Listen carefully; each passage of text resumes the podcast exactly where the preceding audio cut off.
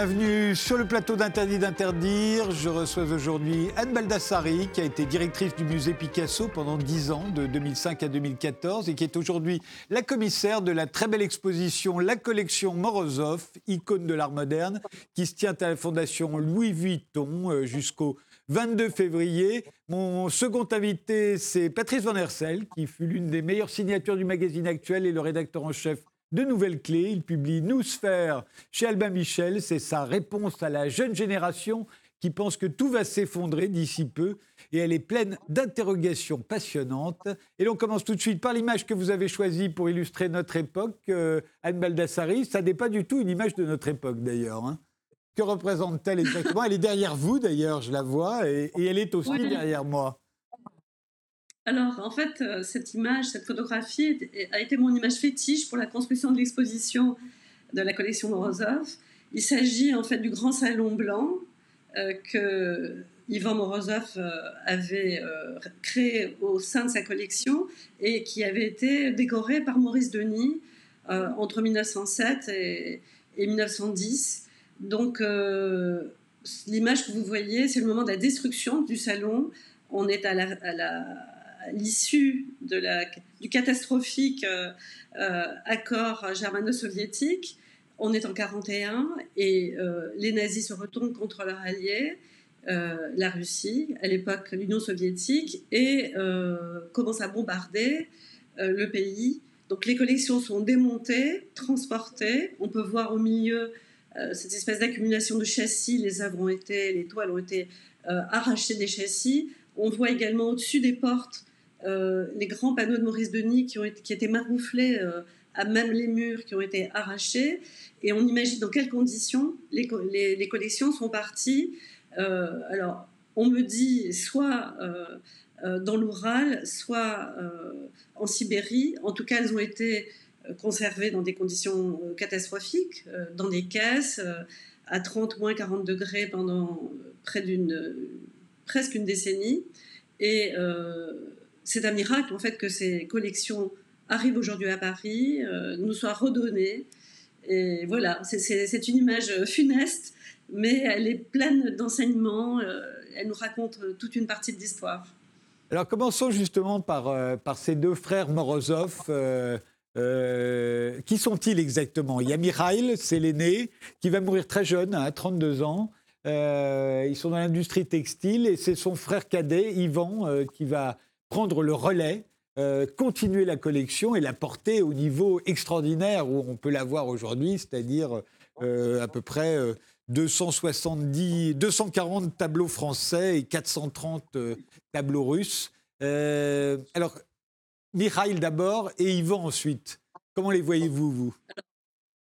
Alors, ce que je vois, ce sont de très jeunes hommes. Ils sont nés à, une année de distance, 1870 pour Mikhail, 71 pour Ivan. Et euh, à leur naissance, ils naissent avec l'impressionnisme. La première exposition impressionniste, c'est 1874. Leur, euh, ils, vivent dans un, contexte extrêmement euh, progressiste. Leur mère est à la fois un capitaine d'industrie, vit maritalement avec un grand rédacteur très progressiste sur le plan intellectuel. Donc, il tient une revue, elle tient un salon. ils sont fort riches, mais ils ont en mémoire et de mémoire fraîche euh, puisque l'abrogation du servage date de 1861, donc dix ans à peine avant leur naissance euh, respective. Euh, ils sont issus d'une famille de serfs qui ne disposaient d'aucun droit, donc le servage a été instauré en Russie à l'époque médiévale, uniquement au bénéfice des grands aristocrates. Et non seulement ils sont d'origine serbe récente, puisque leur euh, arrière-grand-père achète sa liberté à partir des années 1830-60, donc peu avant l'abrogation, il achète sa liberté. Il achète aussi la possibilité de, créer un petit atelier euh, euh, artisanal à son domicile avec sa femme et ses enfants. Et c'est ainsi que commence leur histoire industrielle. Donc c'est vraiment du tissage à la main, de ruban fait, fait sur des métiers à tisser en longueur. Et d'autre part, ils sont euh, vieux croyants. Donc, euh, c'est une, euh, c'est censé être l'orthodoxie, l'ultra-orthodoxie schismatique. et qui a été pourchassée par le tsarisme depuis la fin du XVIIe siècle. Donc c'est une famille qui n'a connu que la marginalité, la brutalité sociale, l'exclusion, la discrimination, et malgré cela, et avec cela, et peut-être à cause de cela, a bâti euh, les fondements d'une nouvelle société et d'une nouvelle philanthropie euh, à la russe, qui d'ailleurs va marquer ce qu'on appelle le siècle d'argent. Alors la collection qui bâtisse, euh, d'abord Mirail, il s'intéresse plus particulièrement aux, impressionnistes, mais comme on l'a dit, il meurt jeune, hein, il meurt en, en 1903, je crois, en tout cas il a 32 ans. et euh, Yvan, lui, va s'intéresser à toutes les avant-gardes qui, lui sont contemporaines. Hein. Euh, c'est-à-dire que quand il achète des Cézanne, Cézanne vient de mourir. Quand il achète les Fauves, euh, les Fauves viennent de faire scandale. il achète Matisse à une époque où aucun musée français n'a l'idée d'acheter Matisse. Pareil pour Picasso. il a un œil absolument phénoménal. C'est lui vraiment qui choisit ses... Il y passe énormément de temps. En, en, voyant cette collection absolument éblouissante, je me suis dit, mais au fond, c'est vrai que c'était moins cher à l'époque, les tableaux, puisqu'ils étaient moins connus. Mais je me disais, c'est une simple question que je me suis posée, je pense que vous avez dû vous la poser aussi, euh, avec la même somme d'argent qu'ils ont consacré à acheter tous ces chefs-d'œuvre, euh, s'ils avaient acheté des actions Coca-Cola ou, euh, ou des appartements à Paris, je pense qu'ils auraient gagné moins d'argent enfin du moins ils auraient fait une plus-value moindre qu'avec les tableaux qu'ils ont choisis. En fait, il vaut mieux investir dans la peinture que dans l'immobilier ou dans l'industrie, mais il faut avoir un œil, parce qu'à l'époque où ils achètent ces merveilles, il y a énormément de, tableaux sans intérêt qui sont vantés par la critique. Hein.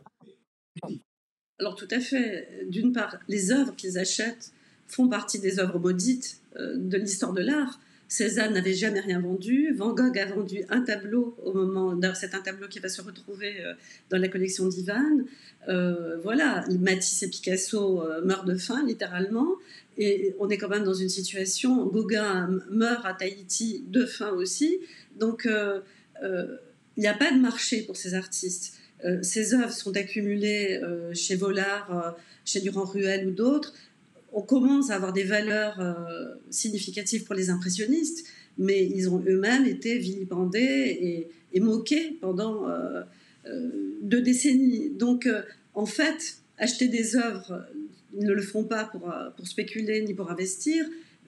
Ils sont cependant, en tout cas Ivan, un très grand industriel, puisqu'il va multiplier par trois le, capital familial, industriel. Donc, on a d'un côté une activité industrielle extrêmement euh, efficace, de l'autre côté, euh, un plaisir de collectionner et qui est fondé sur la construction d'un musée. C'est-à-dire que ce n'est pas tout à fait une histoire de goût, et, même pas du tout une histoire de goût, ce que se sont mis en tête ces jeunes hommes, eux-mêmes formés à l'impressionnisme, à la peinture, très jeunes par, euh, les peintres de l'école des beaux-arts de Moscou, c'est de bâtir un musée à la galerie Tretiakov et euh, qui, qui, vient d'être créé par ces deux industriels que sont Sergueï et Pavel Tretiakov, et donc ils construisent un musée didactique, systématique de l'art français en train de se faire. Que ça leur plaise d'une certaine manière ou pas. Et Tchoukine était engagé dans, le même programme.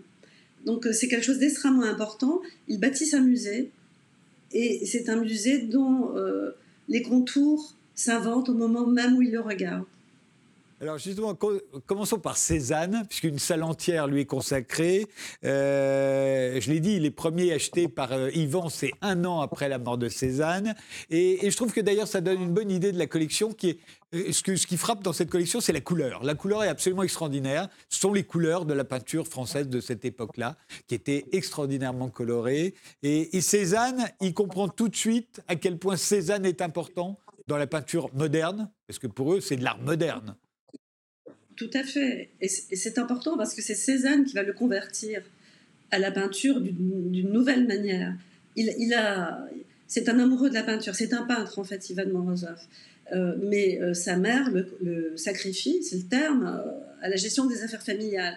Donc son tempérament d'artiste, ses expériences épiphaniques de, peintre, de peinture sur le motif vont lui être interdites d'une certaine manière. Et c'est en retrouvant Cézanne, en découvrant Cézanne en 1907, qu'il va euh, se réconcilier avec lui-même, en fait.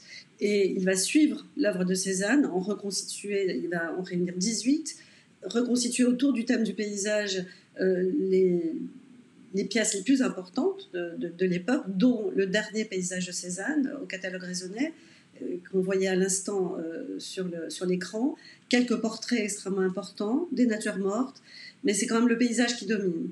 Et vous avez raison, la couleur est, majeure euh, dans, la collection. On peut dire que la ligne, le fil rouge de la collection d'Ivan Morozov, c'est la couleur. Des nabis, de Goga au nabis, euh, euh, au fauve, avec des marqueurs qui sont euh, Picasso et quelques autres artistes qui viennent nourrir ce de la couleur, on va en voir, puisqu'on va voir beaucoup de tableaux défilés de cette collection, en commençant par ce Van Gogh, alors que, je n'avais jamais vu, que personne, je pense, n'a jamais vu, qu'on appelle la ronde des prisonniers, que, Van Gogh a, peint alors qu'il est à l'asile à Saint-Rémy-de-Provence. On est quelques mois avant sa mort. elle, est, célèbre, cette, cette toile? Elle est célèbre, oui, elle est célèbre parce que c'est un Van Gogh tout à fait atypique et exceptionnel. Et cette peinture a aussi un caractère euh, d'autoportrait, puisque euh, elle est autoréférente. Ce qu'il projette sur cette gravure, le, motif est tiré d'une gravure de Gustave Doré, qui décrit une grande prison de Londres. Euh, et en fait, c'est Newgate, qui était l'antichambre de l'échafaud à, l'époque.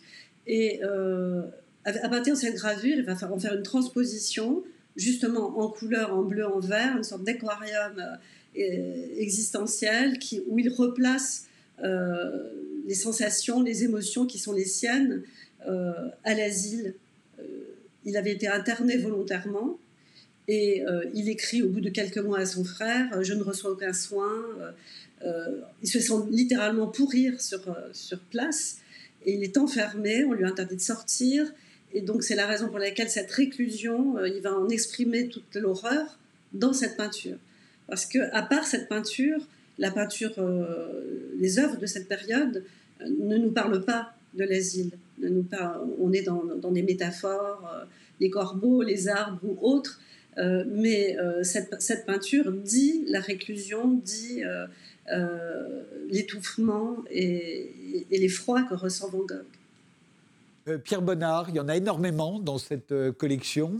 Et, par la même occasion, il y en a énormément à admirer à la Fondation Vuitton. Euh, Bonnard joue quel rôle pour les, frères Morozov?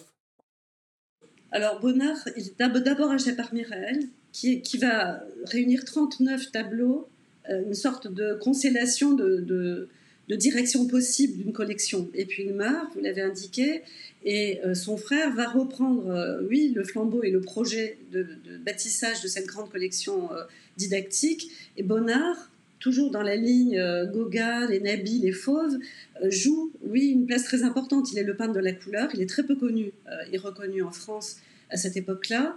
Et Ivan Brozov va lui commander la Méditerranée, ce grand triptyque monumental, des panneaux euh, complémentaires, toujours sur le thème des quatre saisons. Et ce qui est au cœur de,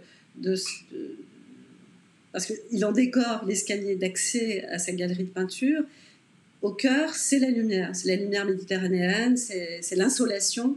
On peut voir au, cœur du triptyque qui, a défilé à l'instant, on a une grande tache aveugle qui est vraiment... Euh, euh, la, lumière écrase tout, éteint tout. Et, c'est cette insolation euh, qui fascine euh, Ivan Morozov. C'est effectivement un très beau tableau. Il y en a un autre que je trouve absolument magnifique, c'est le boulevard des Capucines, peint par Claude Monet, qu'on va voir tout de suite à côté de vous. comment le trouvez-vous, ce tableau? Ce tableau, il est majeur à, divers titres. D'abord parce que sur le plan de sa construction, on ne le voit pas bien à l'écran, mais sur la droite, on a des personnages au balcon qui regardent la foule, donc on a une espèce de, paradoxe optique entre cette foule, euh, l'ouverture de l'espace et puis le basculement euh, latéral. C'est quelque chose de très impressionnant dans, l'histoire de la peinture. Et c'est surtout le premier tableau impressionniste de Monet à être présenté euh, à l'exposition impressionniste de 74. Il vient d'être peint et qui se, qui se tient boulevard des Capucines chez Nadar. Nadar avait prêté euh, son atelier aux impressionnistes.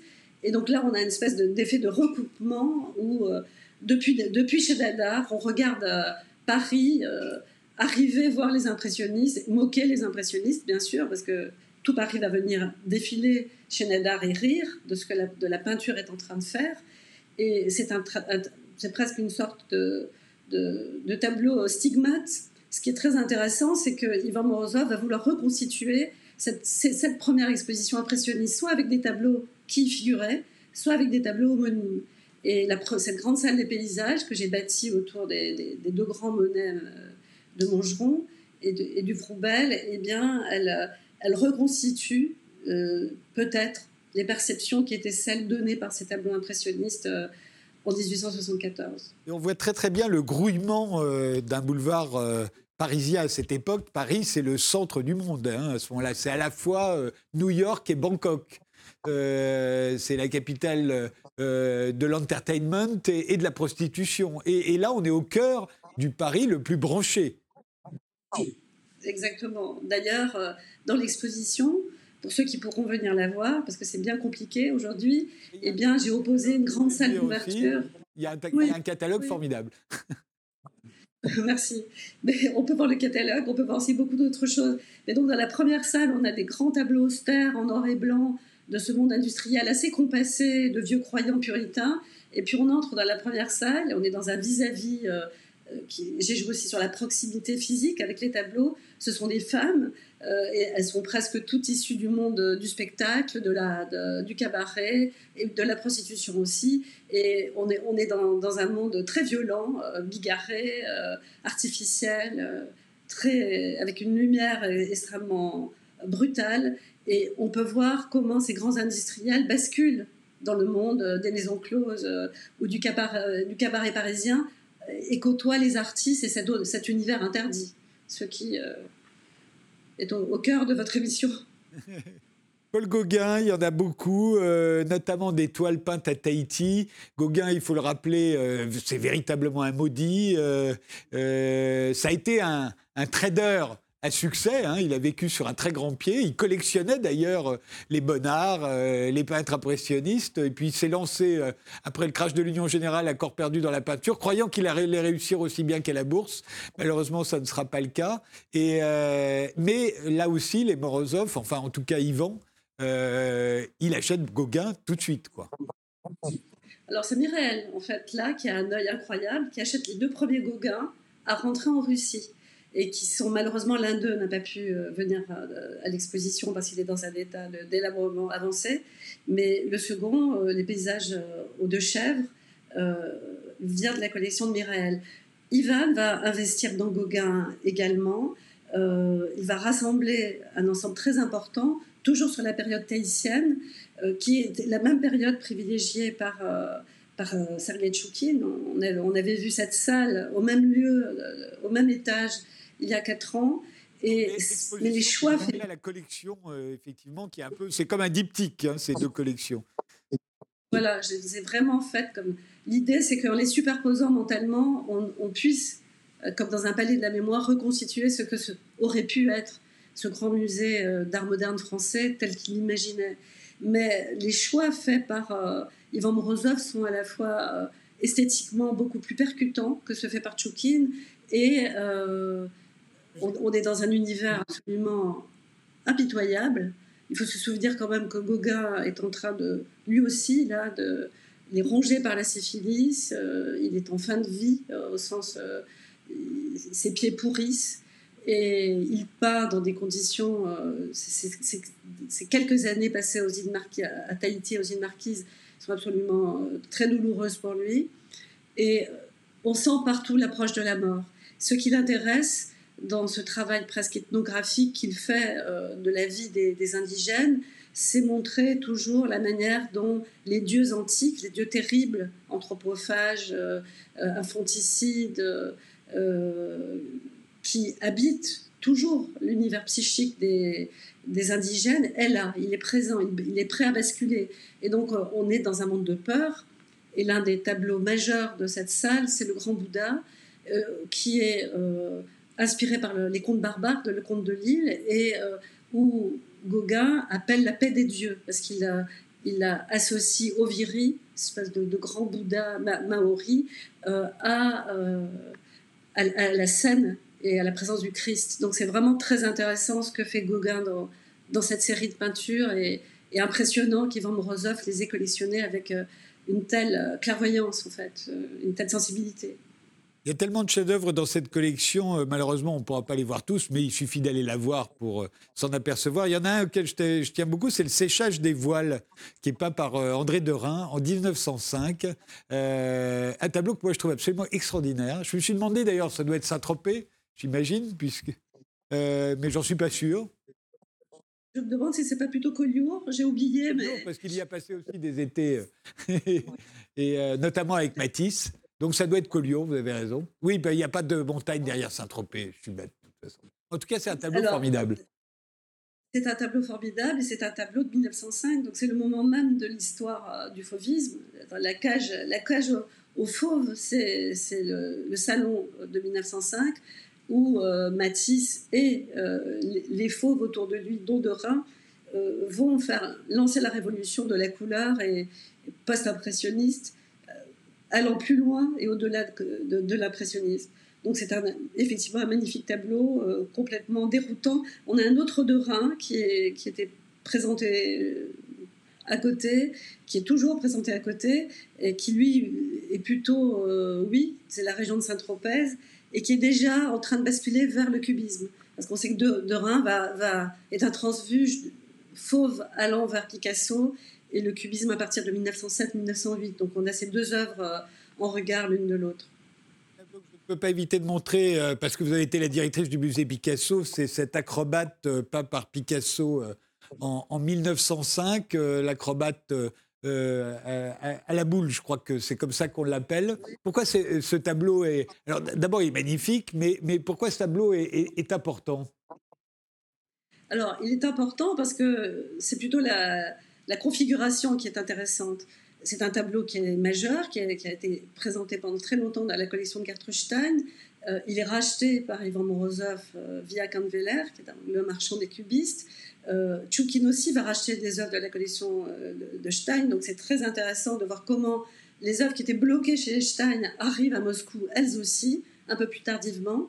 Et puis, c'est un tableau, euh, une des clés de l'histoire du cubisme. Si on oppose euh, la collection de Choukine, qui a 54 Picasso, on peut voir toute l'évolution de certaines périodes. Et puis, on a trois Picasso majeurs chez Ivan Morozov, toujours dans, leur projet de musée commun. Euh, qui sont 1901, 1905, 1910, et qui sont les trois grandes clés de l'évolution de la période d'avant la période bleue à la période bleue, de la, période bleue-rose. Euh, on, bascule à chaque fois au, cubisme synthétique.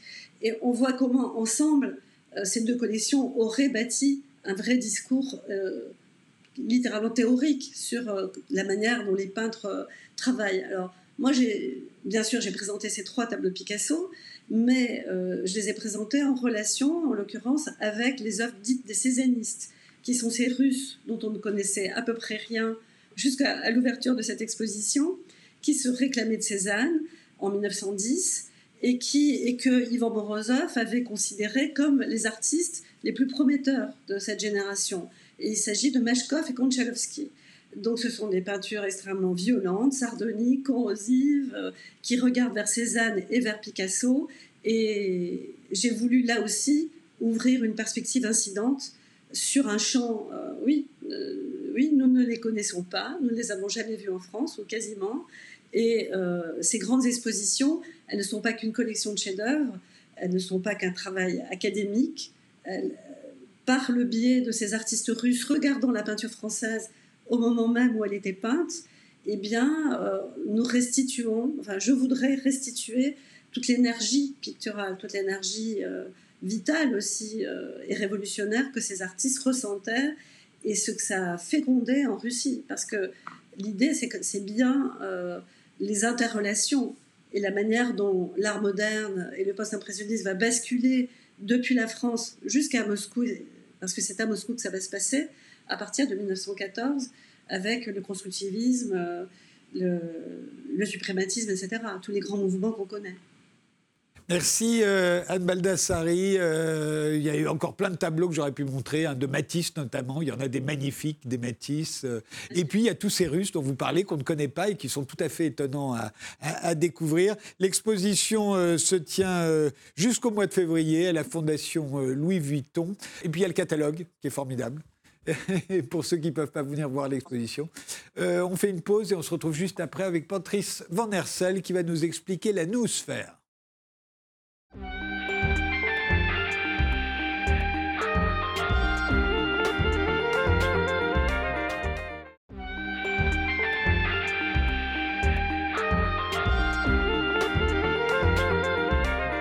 Patrice Van Hersel, vous avez été l'une des grandes signatures du magazine actuel, où vous m'avez accueilli très gentiment, d'ailleurs, avec beaucoup de bienveillance. Quand j'y ai débuté euh, en 1990, vous avez été le rédacteur en chef de Nouvelles Clés, et depuis, vous écrivez des livres. Le tout nouveau s'intitule Nous Sphère. Il vient de paraître chez Albin Michel. Il répond à votre manière hein, à une angoisse de notre époque. Que dire à nos enfants quand ils sont persuadés que tout va s'effondrer de manière imminente? Vous y avez euh, été confronté avec le fils d'un de vos amis. On va voir ça dans, dans un instant. Euh, mais d'abord, on va regarder la photo que vous avez choisie, euh, l'image que vous avez choisie pour symboliser notre époque? La Terre? La Terre vue de nuit, avec, avec toutes les lumières qui font de notre planète une rareté dans, dans le cosmos. Parce qu'il est possible qu'il y ait de la vie ailleurs, mais qu'il y ait de la vie consciente et capable de capturer la force des photons et des, électrons pour illuminer la, surface du, globe, je pense que c'est très rare. Vous ne croyez pas à la présence des extraterrestres parmi oh bah, nous hein euh, euh, Parmi nous, j'en sais rien, mais en tous les cas, ce qui est certain, c'est que nous sommes sur une planète rarissime, rarissime. Nous avons une chance absolument dingue. Et ces lumières qui s'allument, pour moi, elles sont...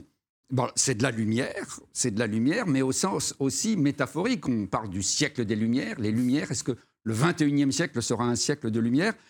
Euh, Ces lumières, elles sont quelque part euh, le, symbole ou la métaphore d'Internet, qui, nous relie les uns aux autres, comme si c'était un cerveau global un cerveau global.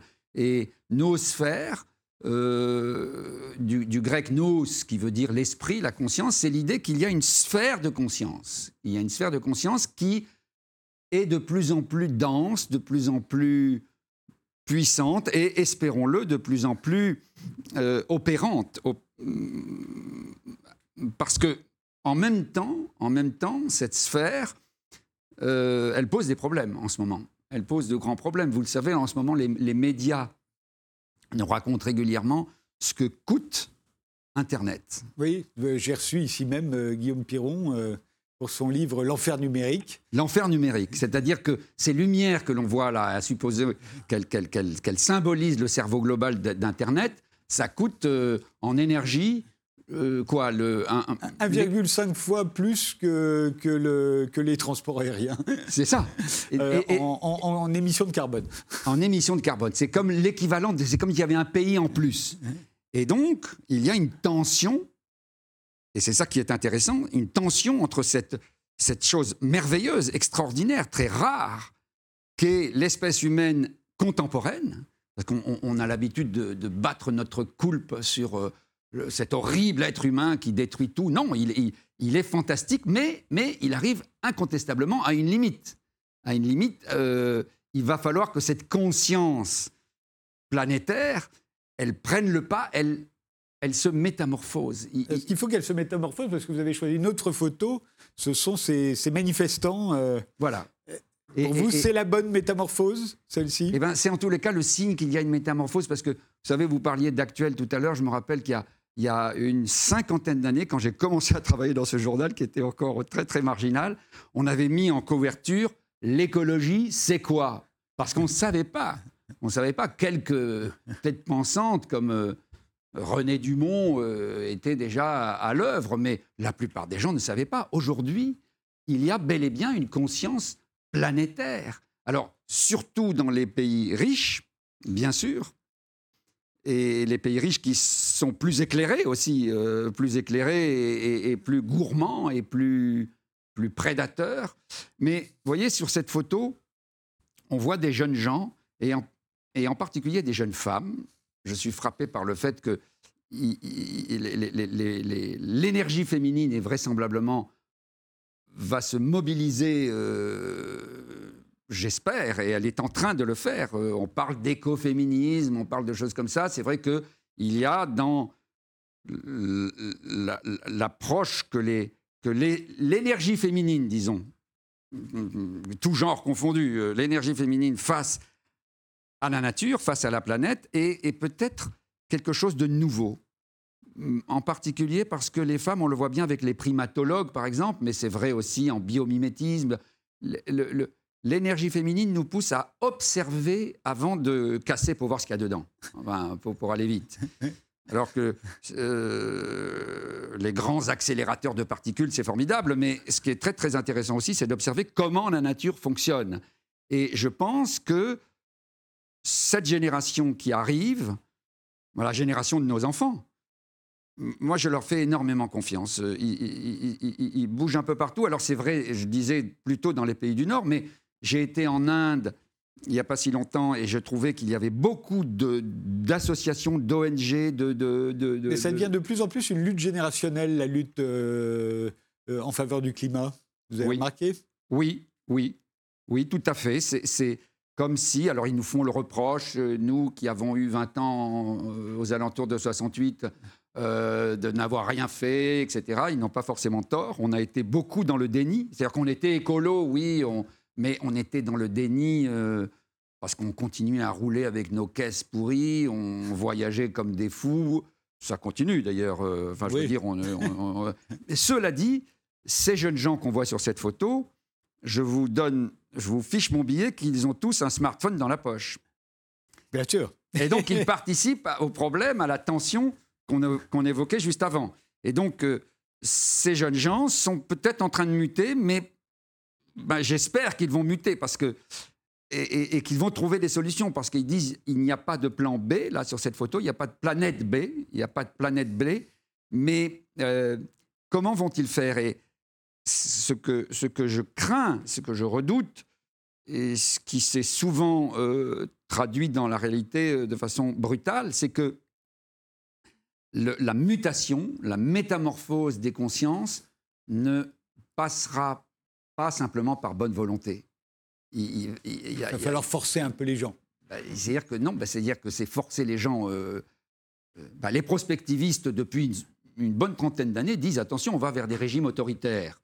Ça, de, de de, Thierry Gaudin à, Jacques Attali, ils l'ont tous dit, ils ont tous écrit là-dessus. Attention, on va vers des régimes autoritaires. Mais si on va vers ces régimes autoritaires, c'est peut-être parce que la nature, la biosphère attaquée va, nous l'imposer. Le changement climatique, euh, les collapsologues peut-être dramatisent encore que les vrais, ceux qui ont inventé le mot collapsologue, euh, j'en parle dans ce livre, euh, évoque la nécessité et, la possibilité d'une mutation de la conscience collective euh, et nous rappelle que nous sommes une espèce, j'ai presque envie de dire un règne d'ailleurs plutôt qu'une espèce, mais nous sommes une espèce très coopérante. Quoi qu'on dise, on est égoïste, on est brutal, on est agressif, mais on est très très très très coopératif euh, les uns avec les autres, plus qu'on ne le dit souvent notamment parce que nous naissons, comme on le sait, totalement prématurés, plus que tous les autres animaux. Quand, un bébé naît à... Il ne peut pas se débrouiller seul. Mais il lui faut, mais il lui faut pour se débrouiller seul, pas, il lui faut pas simplement savoir marcher. pour, se débrouiller seul, il, lui faut quoi? Au moins 8 ou 10 ans. Et donc, et donc il, est, il est forcément imprégné de culture. Il est, il est forcément obligé d'être dans l'entraide et, et, dans la coopération. Et donc, les germes sont là.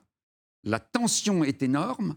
Les défis que la nouvelle génération et, celle d'après vont devoir relever sont gigantesques. Hein, euh, on sait bien, ce n'est pas la peine de faire la liste de toutes les échéances, mais on pourrait dire c'est pas foutu d'avance parce que dans nos germes mêmes, nous sommes des coopératifs. Alors justement, ce, concept de nous-sphère, euh, euh, vous en faites l'historique, Patrice Van Hersel, dans ce livre. À l'origine, il y a deux hommes, Pierre Teilhard de Chardin et Vladimir Verdartsky. Pierre Teilhard de Chardin, d'abord, un jésuite.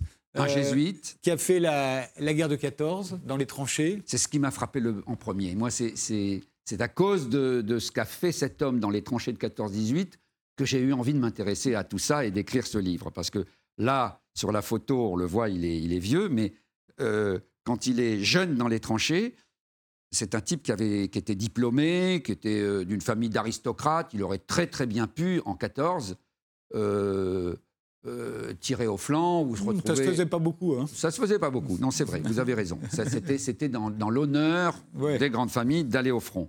Mais lui, il refuse d'être officier et il veut être brancardier. Et donc pendant toute la guerre de 14, et il a une chance dingue, parce que euh, deux de ses frères vont être tués, deux autres grièvement blessés, lui il va passer entre les gouttes, or il sera de... Alors euh, ça commence vraiment en 15, mais entre 15 et 18, il est décoré, mais de, mille manières. À la fin, d'ailleurs, on lui donnera la Légion d'honneur parce que, euh, mais il est médaillé au titre de la division, au titre de la.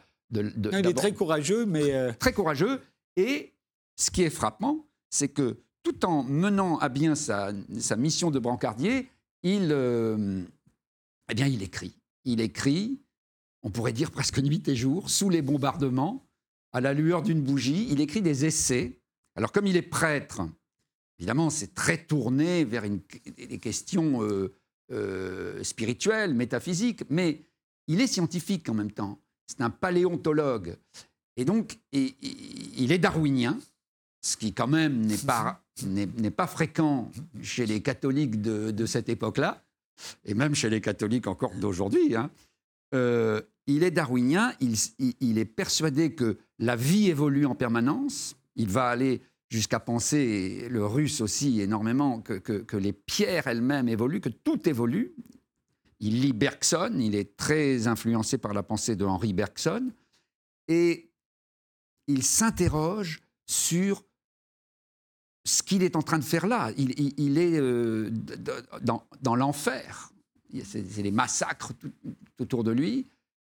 Et il, parvient alors par un mouvement de l'esprit qui n'est pas évident à comprendre, pas du tout évident. Moi, j'ai lu et relu pour essayer de comprendre, en particulier dans son livre Nostalgie du front, ce qu'il voit en quelque sorte, parce que c'est un visionnaire, à savoir que quelque chose va sortir de là.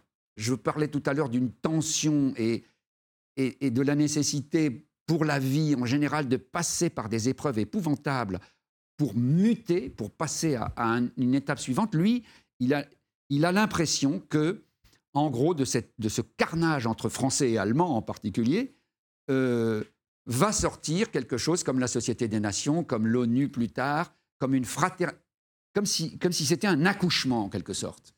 Alors, euh, euh, il n'a pas tout de suite l'idée d'une d'une nous-sphère ou nos-sphère, ça dépend. Il en parlera dans les phénomènes humains, hein, dans son Alors, il en parlera tout à fait à la fin, mais, mais mm. le phénomène humain, ça c'est quand il est en Chine, parce que l'Église qui ne l'aime pas, euh, l'expédie en Chine énormément. Chaque fois qu'il revient, on leur. Euh, Attendez, je veux, je, veux, accélérer parce que sinon on n'aura pas le temps d'en dire euh, assez, Patrice Van Hersel.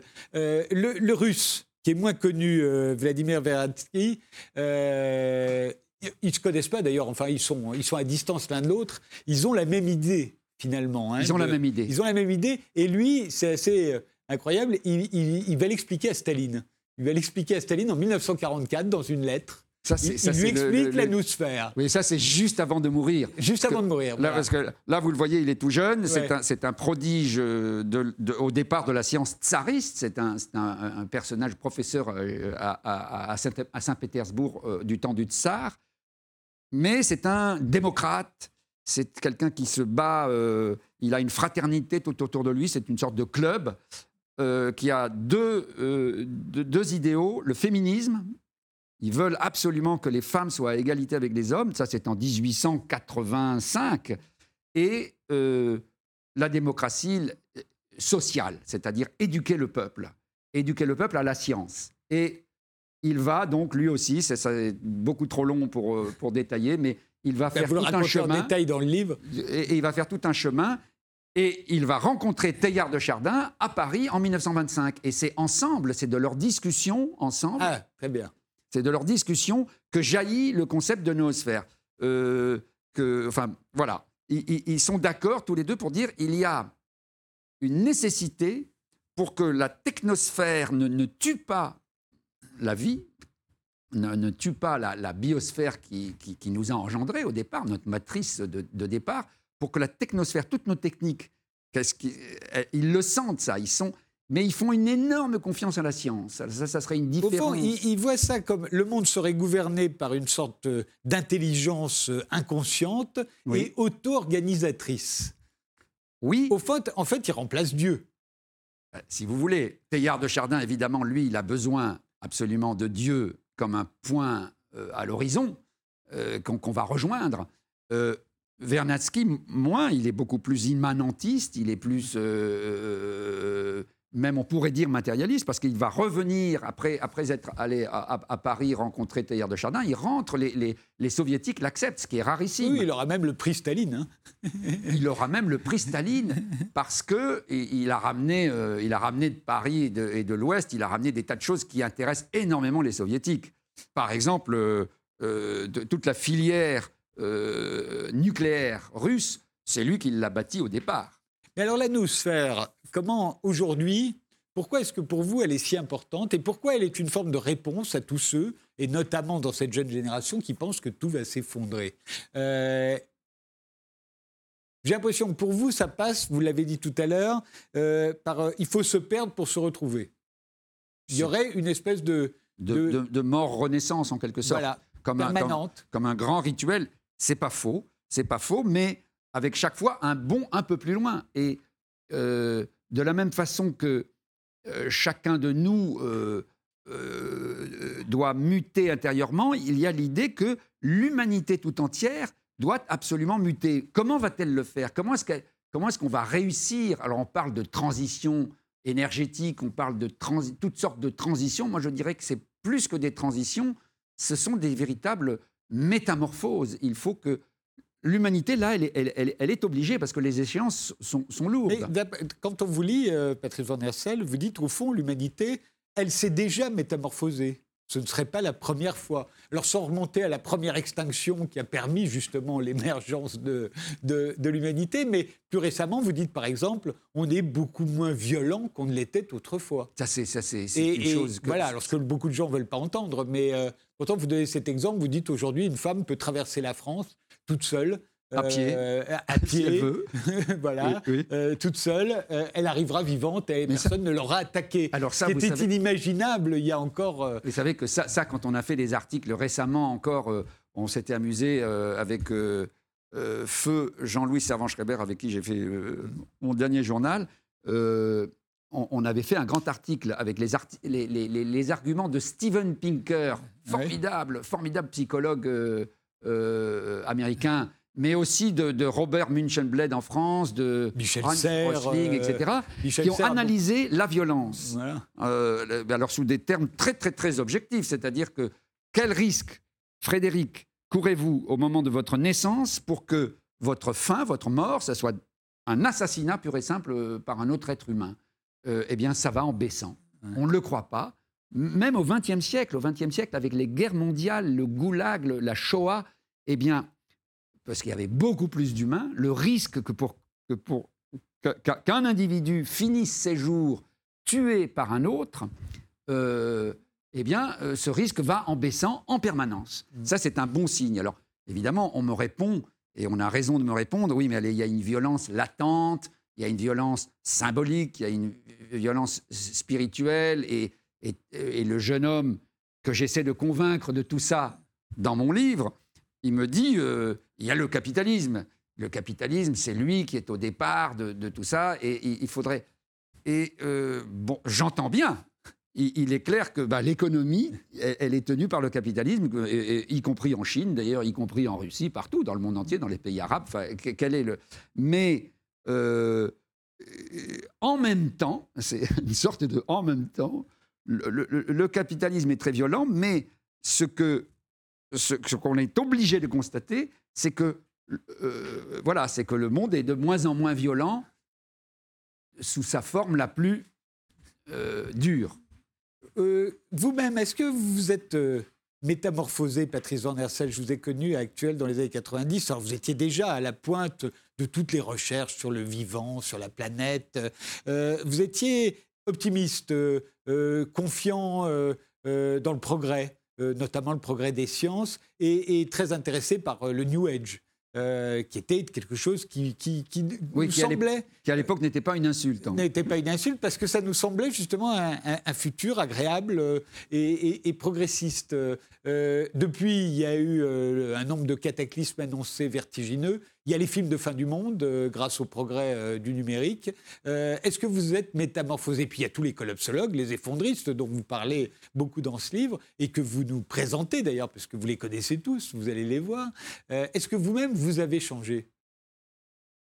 Eh bien, j'avais déjà changé avant, parce que, mais ça c'était un autre sujet, parce que j'étais m'intéressant à la conscience, parce qu'on parle de conscience collective, mais qu'est-ce que c'est que même que la conscience d'un individu?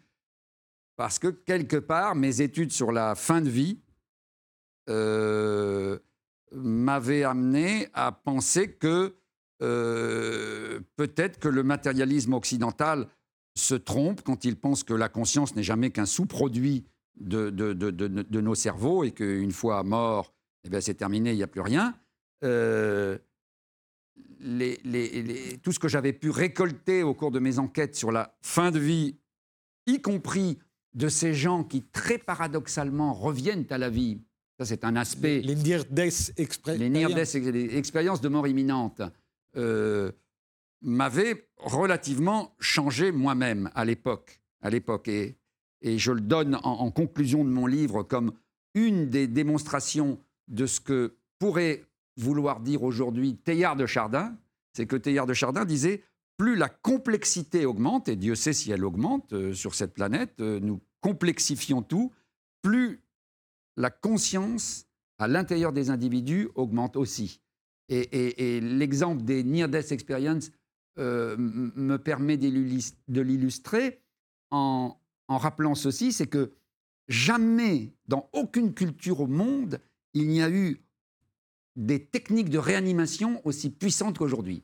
C'est-à-dire que avec, euh, la pandémie de Covid, euh, ça serait intéressant plus tard de voir si, parmi tous les gens qu'on a ranimés, parce qu'on ranime, on ranime, on ranime, ça n'a jamais existé dans aucune culture. On n'a pas ranimé comme ça. Or, parmi les gens qu'on ranime, il y a un pourcentage, un pourcentage pas, pas négligeable, puisque d'après les dernières recherches, mais il en faudrait plus de recherches, euh, c'est environ 20% des gens qu'on ranime comme ça, ils, ont failli mourir, on les rapporte, et ils vous racontent, ils vous racontent une histoire qui, 40 ans, 50 ans plus tard, les fait encore pleurer et leur fait dire mais j'ai changé, j'ai changé, je, me rends compte à quel point j'avais déconné jusque-là, je prenais au sérieux des choses sans importance, euh, je me suis aperçu que ce que je faisais aux autres, je me le faisais à moi-même, enfin, ce qui est la base de toute éthique. Ces gens-là l'ont vécu parce qu'on les a simplement ranimés. Et, Au fond, ce serait ça la nousphère. C'est enfin l'avenir. Alors moi je me disais, nous c'est qu'on soit ranimés tous. Mais, mais c'est-à-dire que parce que ce que ça m'a amené à, creuser, c'est non pas qu'est-ce que c'est que la mort, mais qu'est-ce que c'est que la conscience. Qu'est-ce que c'est qu'un changement de conscience? Qu'est-ce que c'est qu'un état de conscience modifié? On a tous connu des, à, un moment ou un autre un, état de conscience plus fort. Euh, euh, et même, euh, même un, philosophe complètement matérialiste et athée comme André Comte-Sponville, par exemple, vous raconte euh, dans son livre, euh, enfin dans plusieurs livres d'ailleurs, comment à un moment donné, tout d'un coup, il a été transporté, il a, il a eu l'impression d'être d'être en fusion avec la nature et il l'a pas raconté à ses amis tout de suite parce que ça rentrait dans aucune case et c'était juste... Mais on, on a vécu des expériences comme ça. Et donc la conscience, je suis persuadé que de ce point de vue-là, les bouddhistes ont raison pour, pour donner un, référent neutre dans nos contrées, euh, de dire mais la conscience est première. Peut-être que, peut-être que, vous savez, euh, moi j'ai interrogé à l'époque que vous évoquiez d'actuel, j'étais allé voir des grands physiciens de la mécanique quantique.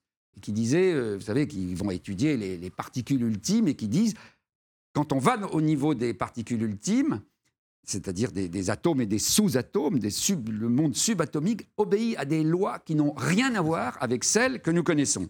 Aristote n'existe plus, là c'est tout à fait parce qu'un truc peut être en même temps à deux endroits différents, euh, il peut aller très très vite et être arrêté en même temps, enfin je veux dire, le paradoxe absolument énorme.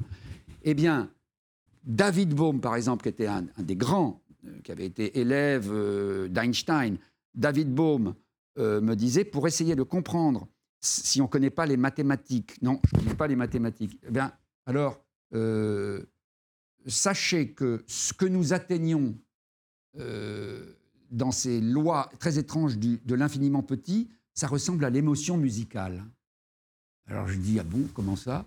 Il dit, si réfléchissez quand une musique vous émeut, euh, concentrez-vous la prochaine fois que, au moment où la musique vous émeut, vous, le passé, le présent et le futur de sa mélodie se télescopent en un point qui échappe au temps. Et alors bon, j'ai beaucoup réfléchi, et quelque part, ce qu'il disait, c'était que quand on va au bout du bout de la matière, on arrive à la conscience. On arrive à quelque chose qui ressemble à la conscience. Et donc la conscience, voilà le sujet mystérieux voilà, qui, nous échappe. Et nous, ou nos, comme on veut, c'est la conscience. Donc c'est la sphère. En grec. En grec. En grec. Noosphère, ça vient de paraître chez Albin Michel. Euh, merci, Patrice Van Hersel. Euh, euh, merci de nous avoir suivis et rendez-vous au prochain numéro.